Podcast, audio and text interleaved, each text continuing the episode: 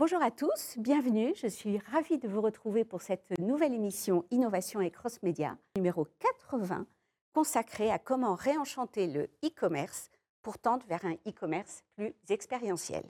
Malgré un contexte morose et des intentions d'achat en berne, les chiffres du e-commerce restent éloquents. 147 milliards d'euros réalisés en 2022 en France, selon la FEVAD, en progression donc de 13,8% sur un an, 42 millions d'acheteurs en ligne en France et une croissance annoncée de 45% entre 2022 et 2025 dans le monde. Les opportunités sont réelles, les opportunités sont là, mais les concurrents aussi. Quelles nouvelles expériences e-commerce créer pour émerger dans un paysage concurrentiel saturé? Quel parcours imaginer pour renforcer la préférence de marque, maximiser la conversion et les revenus? Comment tendre vers une excellence e-commerce? C'est ce dont nous allons parler avec nos quatre invités.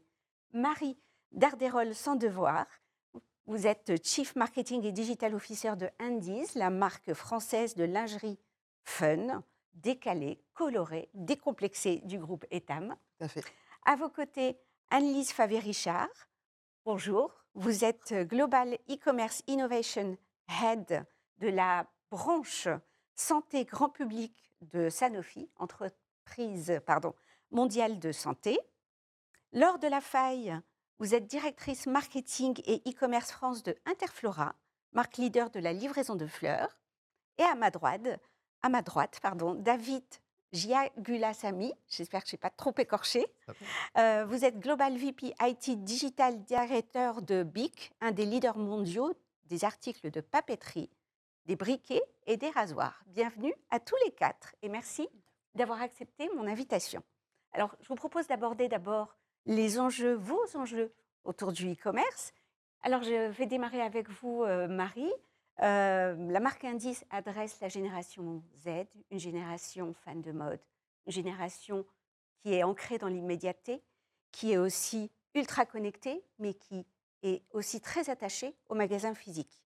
Quels sont alors les enjeux e-commerce de Indice? Nos enjeux dans un contexte économique hyper difficile, parce que c'est aussi un contexte inflationniste avec énormément de concurrence, une concurrence qui s'adresse aussi justement à cette génération Z, une concurrence souvent qui n'a pas de maillage territorial et qui est très agressive en termes de médias sur cette génération. Une concurrence qui casse les prix. Le web, je pense qu'on est tous dans le même cas, est un écosystème ultra compétitif, nourri de promotions toute l'année.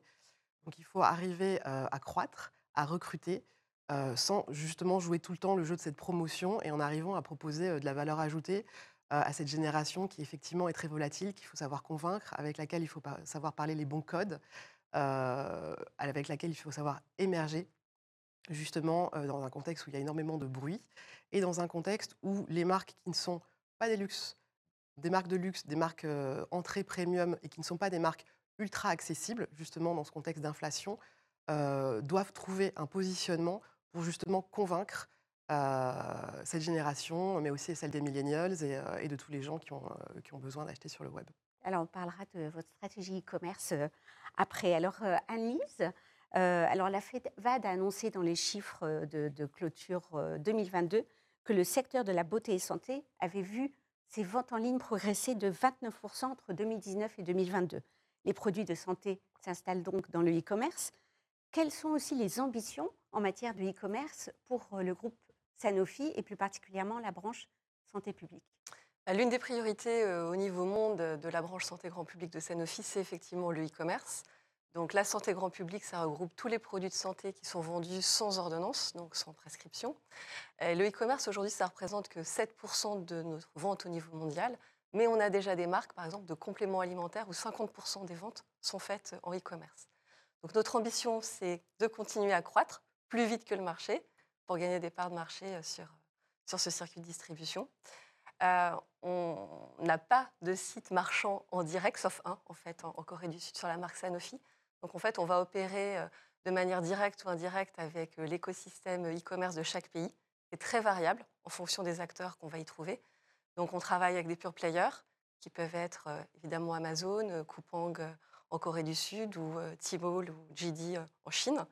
On va travailler avec les géants de la grande distribution, Walmart, Target, qui se sont fortement développés sur le e-commerce avec le click and collect, mais aussi les pharmacies en ligne, très développé en Allemagne, mais des grands groupes européens qui commencent à arriver avec Shop Apotheke ou Doc Morris. Et puis, dernière chose aussi, avec des services de livraison en direct, puisque bah, certains de nos produits, on a besoin d'immédiateté. Plus vite on prend le médicament, mieux on va pouvoir contrôler ces symptômes.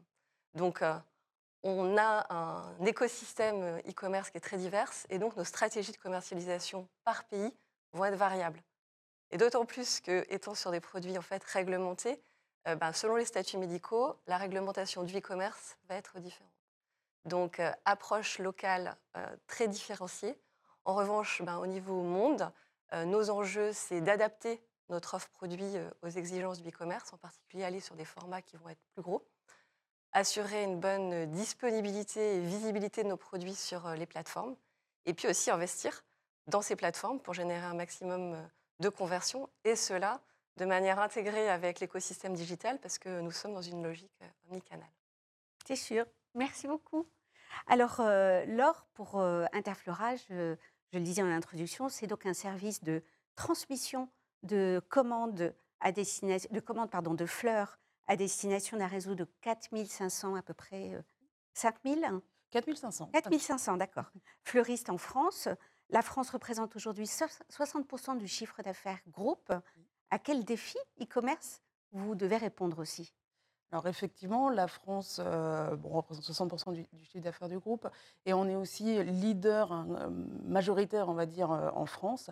Et un de nos enjeux, ça va être de conserver cette position de, leader et d'entraîner le reste du marché, d'améliorer l'expérience utilisateur par rapport à ça. On a environ 2 millions de commandes par an qu'on dispatche sur les 4500 fleuristes, justement. Et, c'est de, toujours poursuivre cette, cette dynamique sur le web par rapport à ça. On va avoir une autre ambition qui va être justement d'aller atteindre des nouvelles cibles, peut-être des cibles un petit peu plus jeunes, des personnes qui ne connaissent pas encore Interflora, même si la marque est quand même très bien établie en France. On va avoir une cible aussi, enfin, un objectif, une ambition qui va être d'installer notre plateforme de marque qu'on a lancée l'année dernière, en 2022, euh, qui, a repensé notre marque pour aller plus vers l'émotion, euh, redynamiser un petit peu bah, le, logo, euh, l'expérience. Et enfin, on va consolider la transformation du groupe. Justement, on est, on est sept, pays actuellement dans le groupe. Et, donc, on, apprend à travailler en, version centralisée, matricielle et, et, marché. Alors, vous nous direz aussi comment le e-commerce s'articule pour, pour Interflora en France particulièrement. Alors, David, le e-commerce aussi est, stratégique pour le groupe BIC. Il fait partie des leviers de croissance qui sont évoqués dans le plan Horizon, qui a été lancé en 2020. Et la direction IT, puisque justement, on a trois directions métiers et la direction IT, se doit d'accompagner cette accélération. Quels sont aussi les enjeux de la direction IT sous le prisme e-commerce? Alors pour nous, effectivement, c'est d'aller dans la continuité de, cette euh, lancée qui, nous a été demandée en 2020 d'atteindre les, 10% euh, de part d'e-commerce euh, au niveau du groupe. Nous les avons atteints l'année dernière. Cela veut dire que pour nous, euh, la transformation ou les moyens de pouvoir proposer à nos clients et à nos directions métiers le, le maximum d'opportunités sur comment j'anime mon offre localement. L'histoire du digital et du e-commerce, elle est assez récente pour, chez BIC. Elle a une dizaine d'années. Et finalement, il nous a été demandé de réfléchir et de commencer à se demander comment allons vendre ou comment allons proposer nos produits qui sont connus, qui sont déjà multidistribués. Comment réussir à pouvoir enchanter avec les produits que nous connaissons. Et c'est là où nos métiers nous ont demandé euh, de pouvoir avoir presque une aire de jeu euh, digitale pour pouvoir tester en fonction des marchés, que ce soit en Nord-Amérique ou dans les régions européennes, des, euh, modes de consommation qui sont différenciés. en Europe, par exemple, on, va trouver des collections, des éditions limitées, des produits que l'on ne trouve pas par ailleurs dans des, dans des circuits connus, distribués. Et, et c'est à chaque fois de permettre à ce que nos directions métiers aient la possibilité d'activer ou de mettre en place ces, euh, euh, euh, nouvelles fonctionnalités ou ces, nouveaux enjeux pour à la fois comprendre et tester. L'un de, des autres axes majeurs, c'est aussi de découvrir finalement la communication et la conversation avec nos consommateurs plus directement que ce que l'on a l'habitude de faire au travers de nos distributeurs.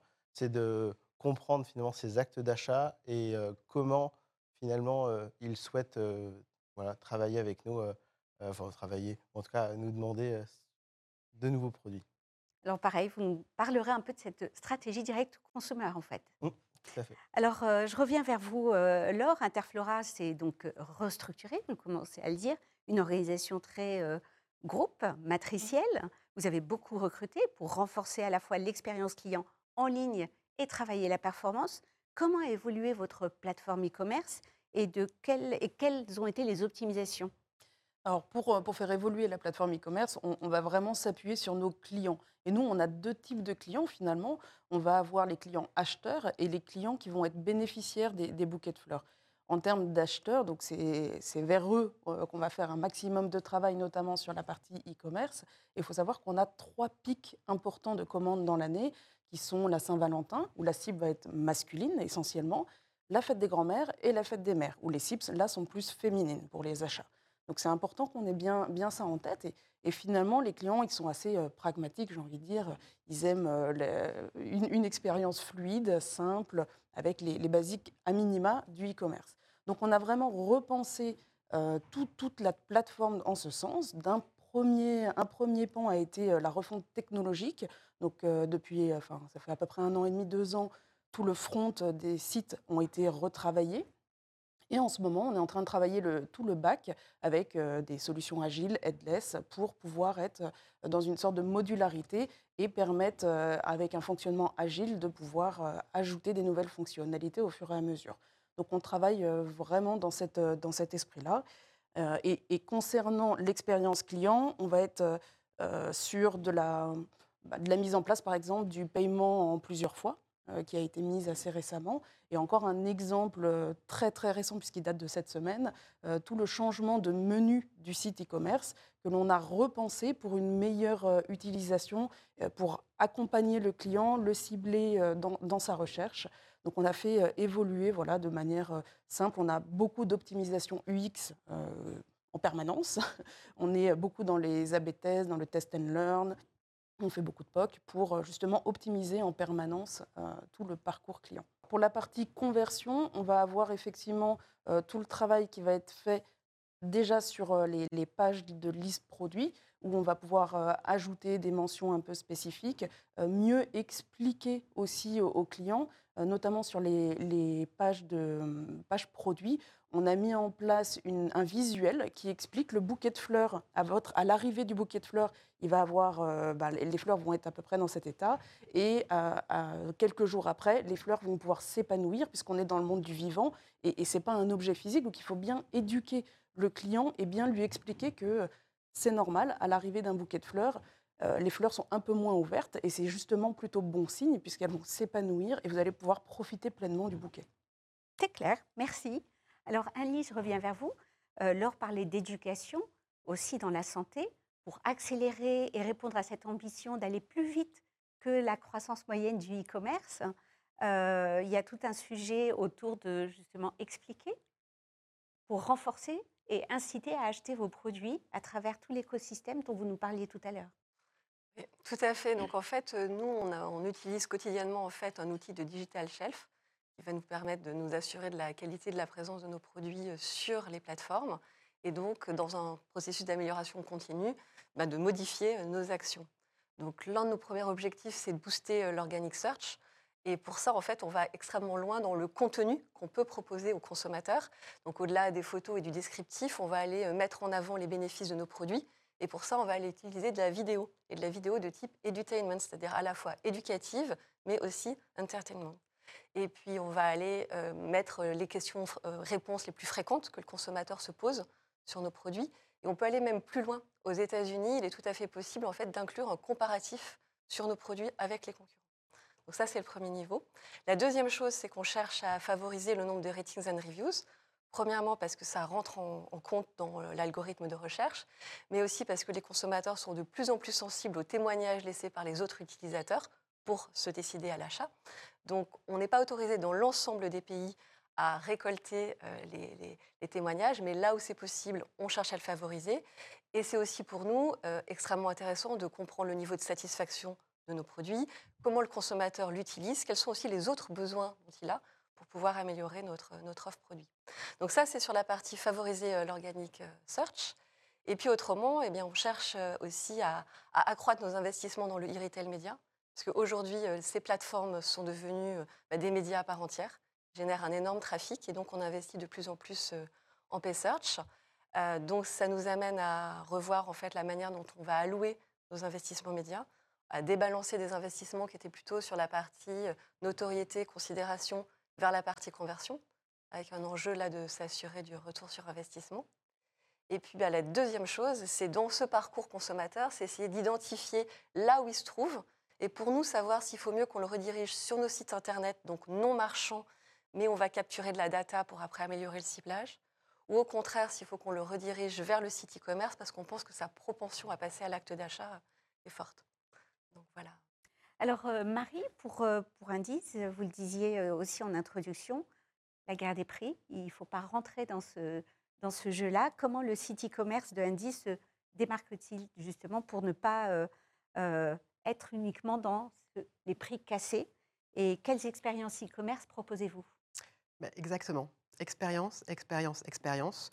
Donc que ce soit dans la navigation, que ce soit dans l'offre produit, que ce soit dans le fond, on essaye d'amener justement du fond et de l'éditorialisme, et que ce soit dans la livraison et toute l'expérience de récupération du produit. Donc aujourd'hui, on a une application et cette application, elle répond complètement au code justement de navigation sur les réseaux sociaux de la Gen Z. Parce que concrètement, on vit justement dans un panorama où on vit avec notre TikTok, avec notre Instagram, et on essaye de, proposer une, une, expérience complète, que ce soit sur les réseaux sociaux ou sur le web. Si vous allez sur, je vous invite à aller sur notre application, à la charger, et vous verrez qu'en fait, vous naviguez dessus comme sur TikTok. En fait, vous faites du swipe up. tout du long, donc c'est pas comme un espèce de, de mini site en fait vous êtes vraiment dans quelque chose d'extrêmement immersif et vous allez avoir des algos qui vont vous proposer effectivement euh, ce qui va vous plaire, un peu comme sur les sites, mais plus comme TikTok. Sur le site, vous avez plusieurs façons de visualiser l'offre. Vous avez la visualisation assez classique, site web. Vous avez une visualisation très Instagram, très Pinterest, très tableau d'intérêt, etc. Et vous en avez une un, peu plus TikTok. Donc du coup, ça vous permet d'avoir l'immersion sur mesure selon votre façon de naviguer. Et à partir de là, on va vous embarquer dans une expérience qu'on essaye de rendre le plus fluide possible et le plus intéressante. Donc avec du fond, on essaie de ramener de l'éditorial, de ramener même des choses qui n'ont pas forcément rapport au produit, avec nos valeurs, avec de l'expérience. On, fait des talks sur les sujets qui intéressent la Gen Z, donc le cyberharcèlement avec Stop Ficha, la sexualité 2.0 en 2023 avec justement le dating sur les apps, etc. Euh, tous ces sujets, euh, bientôt la santé mentale, pour pouvoir apporter justement de la valeur ajoutée et faire de notre site autre chose qu'un site uniquement commerçant. Mais en même temps, vous proposez une expérience commerciale, parce qu'on est quand même là pour vendre des produits, avec euh, des propositions que vous ne trouverez que sur notre site.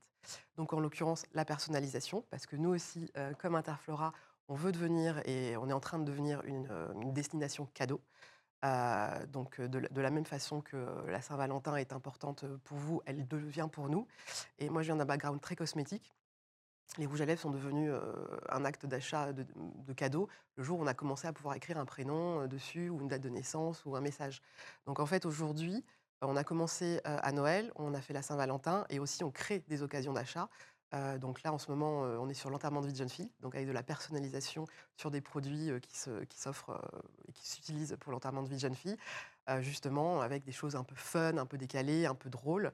Et, on essaie de pousser justement cette expérience pour proposer du sur-mesure, pour aller recruter des gens qui ne seraient pas forcément venus sur notre site, et pour faire l'effet de boule de neige, parce que je vais vous offrir quelque chose qui est un peu fun, qui est un peu décalé.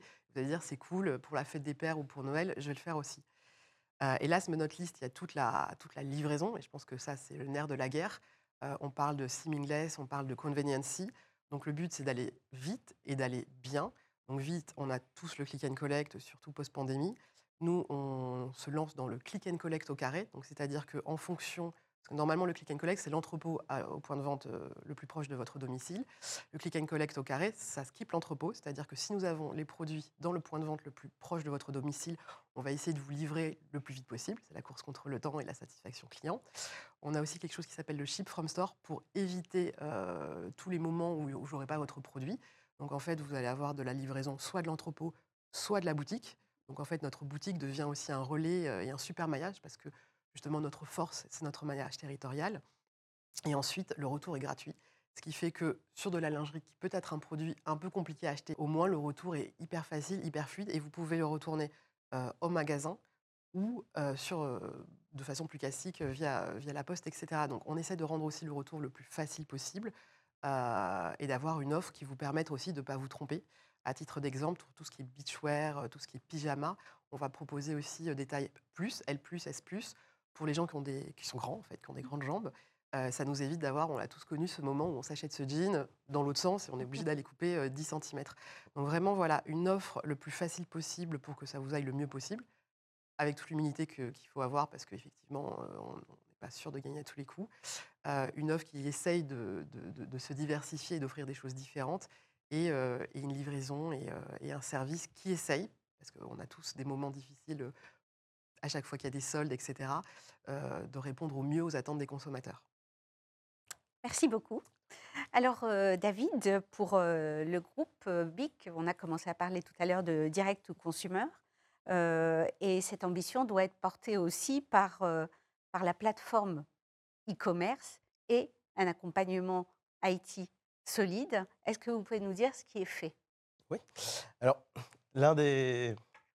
l'une des fondations de notre travail avec les directions métiers a été de, très vite euh, sceller presque une alliance ensemble et de se dire euh, euh, il va falloir travailler ensemble très vite et, et finalement garantir les clés d'un succès collectif, que ce soit dans les prises de décision, mais dans l'alignement des, des besoins et des objectifs à atteindre. Et ayant une, des exigences, une roadmap et des ambitions assez importantes sur un temps court, on, a joué cette carte-là et elle nous a permis à la fois avec les directions métiers de construire une plateforme ou de mettre en place une plateforme qui répond en fait à une exigence de core system, c'est-à-dire des fonctionnalités natives qui vont être presque toutes prêtes pour différents besoins sur différents marchés, que ce soit le marché américain, le marché latino-américain ou Europe, et de se dire qu'en fonction des besoins, de ce qu'ils ont besoin d'ouvrir, de lancer en gamme de produits, en offre clients ou même en expérience d'achat, on puisse les faire activer, les faire se lever au gré de, leur momentum finalement et de leur calendrier. Et ça, ça a permis à la fois de pouvoir ouvrir ou déployer des, sites internet avec ces, directions métiers et surtout de, leur permettre de, de cadencer à la fois offre, événements et fonctionnalités. Aujourd'hui, on accompagne pour améliorer cette expérience utilisateur, qu'elle soit effectivement, comme vous l'avez dit, la plus seamless pour l'utilisateur. Donc que ce soit toutes ces fonctionnalités de paiement aussi one click, ou puisqu'on va travailler sur l'achat d'Impulse, ce qui va être un peu différenciant, euh, une collection limitée, une collection capsule qui, qui me fait repenser à un produit de mon enfance, mais en même temps qui est assez différent pour me donner envie de le faire, et que l'acte d'achat soit, euh, soit assez facile et simple pour, pour ne pas justement euh, demander à, mon consommateur de, de passer par, par, des chemins qui sont beaucoup trop longs. Et là, donc là, on travaille avec, avec nos directions métiers pour, pour optimiser tout, tout ce parcours d'achat. Aussi travailler la personnalisation. alors, pareil, un moteur de personnalisation différencié suivant le marché. aux États-Unis, on, a lancé la personnalisation sur le produit de type briquet où on peut mettre sa photo, photo de son chien ou, ou, toi-même sur des collections limitées pour le direct to consumer. Avec le même outil de personnalisation de ce même moteur, on a lancé en Europe, en France particulièrement, le moteur de personnalisation sur des produits de type papeterie le, produit cristal, le stylo cristal Renew, où on est sur de la gravure laser sur nos, pour aussi mettre des messages plus personnalisés. Et là, on a effectivement ensemble à la fois une capacité de, de vélocité, d'agilité, de flexibilité, et puis opérationnellement, travailler les logiques de DevOps, développement opération, c'est d'être dans une amélioration continue perpétuelle et de pouvoir à la fois comprendre ce qui a été développé, l'améliorer et d'accompagner nos, nos métiers, quels qu'ils soient, à finalement réconcilier les besoins. Et on s'aperçoit souvent que, que, que, des besoins d'améliorer une offre ou une expérience se retrouvent dans plusieurs pays en même temps. Et plutôt que de faire du one by one, on, voilà, on, capitalise les besoins, on les développe et puis on les, on les installe sur, sur notre, nos sprint planning et notre cycle de développement. Et ça, ça a été pour nous la capacité pour nous d'ouvrir en moins d'un an cinq sites alors B2B, aujourd'hui huit plateformes e-commerce qui tournent en quelques années et, de pouvoir continuer à, itérer avec eux. C'est très clair, merci beaucoup. Alors, dernière, dernier tour de table, dernière question pour, pour conclure, et je reviens vers vous, Marie. Alors, vous le disiez tout à l'heure, une expérience dans le cosmétique, dans le luxe, autour de marques comme Yves Saint Laurent, comme Lancôme ou Dior Parfum. L'expérience luxe, le e-commerce luxe, peut-il nourrir le retail et le e-commerce? J'espère. Je pense parce que en découvrant l'univers du textile, ce qu'on découvre, c'est que c'est un univers qui est, moins marketing en fait. Et je pense que ce qu'on peut apporter en venant de, ce type d'industrie, c'est justement le marketing, le discours produit, d'avoir du fond sur le produit. Donc c'est quelque chose qu'on travaille beaucoup aussi parce que souvent bah, le textile, c'est le style, c'est la mode, c'est beaucoup plus sur quelque chose de visuel qui est assez immédiat en fait et qui est assez intuitif mais c'est important aujourd'hui, encore une fois, pour se démarquer versus une concurrence, de parler de la qualité, parce qu'on est une boîte qui est, qui est très RSE, on est adossé au groupe ETAM, donc on a des exigences extrêmement fortes. C'est important de rentrer dans ce storytelling-là, parce qu'il est vrai et il a une vraie, il a une vraie importance, surtout quand ce sont des choses qu'on met proche de la peau. donc c'est important aussi, de, de, de, je pense, d'apporter ce discours produit, cette rassurance, qui n'est pas forcément intuitive dans le domaine, parce que justement, normalement, on est sur de l'immédiateté, un coup de cœur, un, coup d'achat plaisir. Mais comme on rentre justement dans cette concurrence, c'est important de, se démarquer. Il y a aussi tout le côté expérientiel, image aussi, puisque le, site et l'application sont extrêmement différents aujourd'hui par rapport à avant, parce qu'il y a tout ce travail qui est mené en collaboration avec la direction d'avoir une image beaucoup plus stretchée. Donc ça, ça va avec tout le travail qu'on fait autour de l'ADN de la marque et de la modernisation de la marque et last not but least, il y a ce côté fond, justement, parce que souvent les marques de luxe apportent beaucoup de valeur avec des discours sur des sujets qui ne sont pas forcément des sujets commerçants. Et ça nous paraît important, justement, d'expliquer les choses. Donc, des choses, comme ce qu'on disait tout à l'heure, qui sont des, enjeux de valeur. on, se propose d'être une safe place pour la génération Z en abordant des sujets qui sont parfois difficiles à être abordés dans son entourage avec des parents, etc. Et du fond, sur les produits, des fonds sur justement ce, ce, côté RSE, notre démarche, et, de l'expérience et expliquer aussi aux gens. Par exemple, nous, on, recycle en magasin les maillots de bain pendant la période des maillots de bain.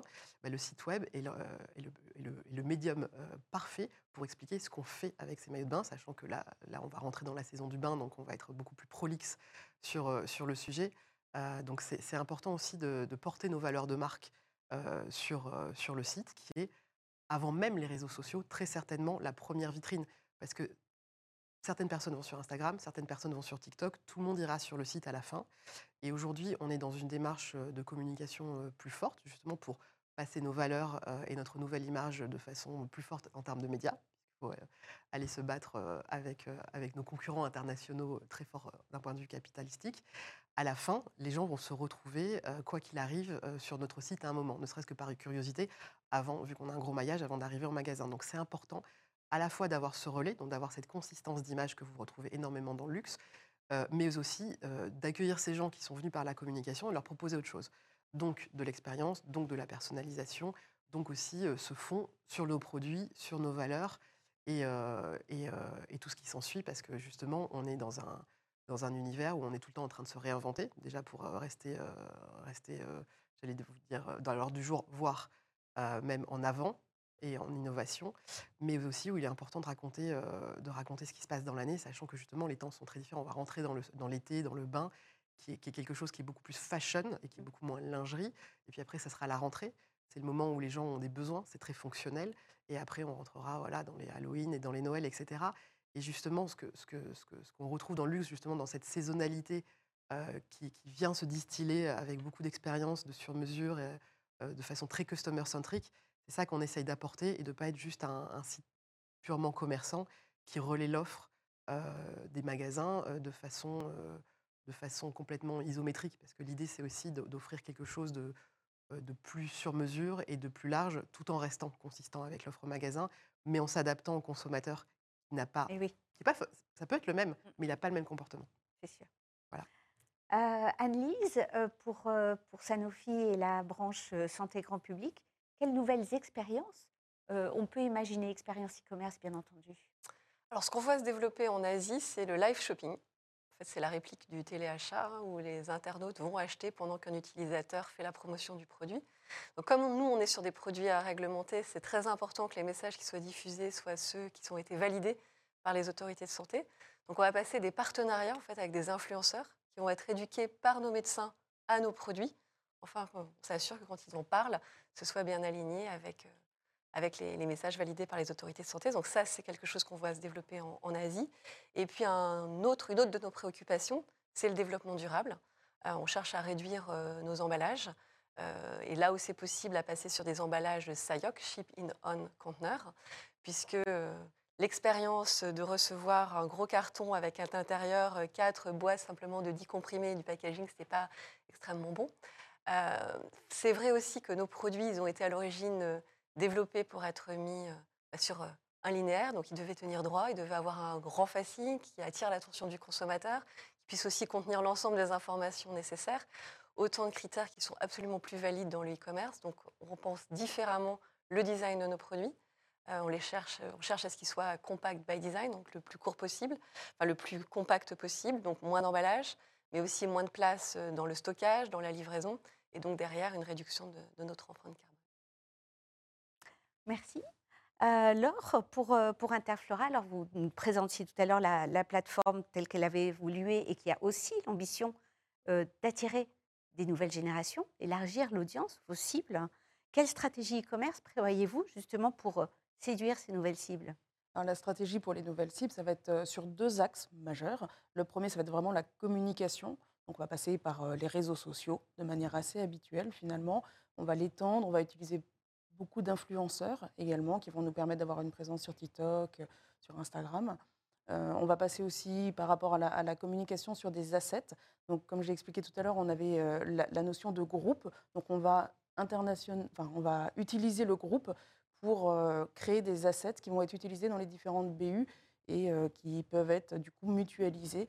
Ça, ça va être assez intéressant et on va pouvoir tester des choses dans un pays assez proche de la France. Donc, ça va être l'Espagne, l'Italie, pour réutiliser et inversement des choses qu'on a testées en France qu'on va pouvoir mettre dans les autres pays. Donc là, sur l'aspect communication. Et ensuite, sur l'aspect plus produit en lui-même, on va réfléchir à des nouveaux produits floraux, des choses qui vont être peut-être un petit peu plus tendance, toujours réalisables par nos fleuristes. Donc ça, c'est toujours l'ambiguïté, puisqu'il faut créer un, produit qui soit attractif, beau, dans l'air du temps, mais quand même réalisable par tous les fleuristes de France donc là, c'est vraiment une difficulté par rapport à ça. On va utiliser un maximum de fleurs de saison également, euh, voilà, en termes de, produits en lui-même. Et ensuite, en termes de positionnement de prix, on va, on va créer des entrées de gamme euh, qui vont euh, permettre bah, d'attirer justement un consommateur qui n'avait pas l'habitude de dépenser 35, 40 euros dans un bouquet de fleurs. Donc pour l'attirer et pouvoir bah, lui, montrer, lui ouvrir la voie vers ce qui, tout, tout le, reste de la palette que l'on peut proposer ensuite. Donc voilà, accès, communication et travail sur les produits. Merci Laure. Alors David, pour conclure avec vous, on a commencé, vous avez commencé à parler de, l'expérience client B2B. Vous la souhaitez, vous la voulez aligner à l'expérience proposée en D2C.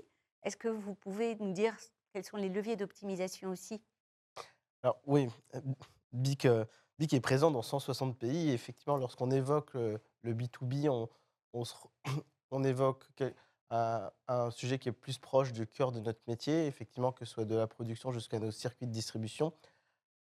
Alors, l'alignement ne va pas être à 100%, c'est peut-être comment les best practices ou les, du B2C peuvent servir au B2B, comment effectivement, sur le réseau de nos clients distributeurs, on peut faire vivre ces mêmes expériences, puisque bien souvent derrière se cache un client direct to consumer qui, passe des commandes personnellement et faire venir justement ces best practices dans des plateformes, sur des, mmh, des supports e-commerce, peut aussi pour nous être un vrai levier aussi de, fiabilité ou de, de fidélité sur, sur notre relation avec ces distributeurs et avec notre marque pour à la fois leur faire vivre une expérience très similaire sur l'acte d'achat, sur, sur justement la préparation, l'anticipation des, des, commandes ou, et comment les aider à pouvoir passer des commandes ou à, même si elles sont très récurrentes, là on va être sur des, logiques plus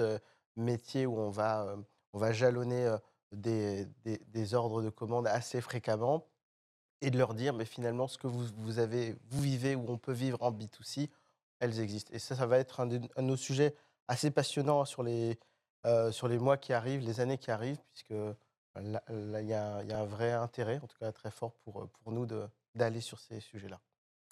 Eh bien, nous arrivons au terme de l'émission. Je vous remercie à tous les quatre pour vos retours d'expérience et je vous donne rendez-vous pour une prochaine émission Innovation et Cross Média. À bientôt. Merci. Merci. Merci.